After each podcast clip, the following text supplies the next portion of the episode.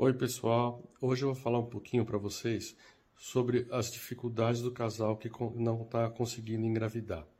Então, paciente jovem até 35 anos pode esperar até um ano para buscar ajuda. Paciente com mais de 35 anos espera só seis meses para buscar ajuda. E paciente com mais tem que procurar ajuda imediata, porque existe uma diminuição muito grande da quantidade e da qualidade do óvulo. Isso é muito importante. A gente não tem como reverter esse processo.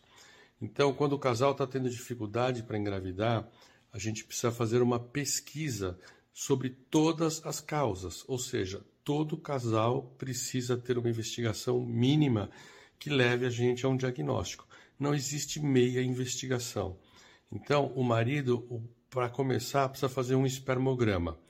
Se o espermograma der normal, está resolvido. Se der alterado, aí vai fazer dosagem de hormônio, ultrassom de testículo, investigar outras coisas.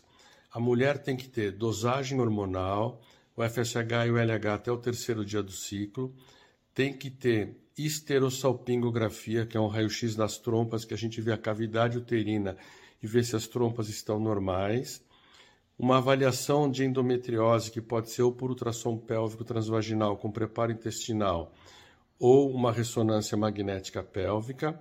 É, e tem que ter também, e muito importante, pessoal, o antimileriano, para a gente avaliar a reserva ovariana dessa paciente. Eu tenho pego pacientes jovens, jovens, jovens, de 33 anos na menopausa.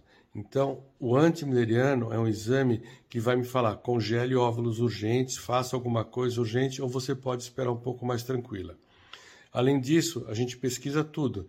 Então, vai pesquisar se a paciente tem prolactina alta, hipotiroidismo, tudo isso tem que ser tratado.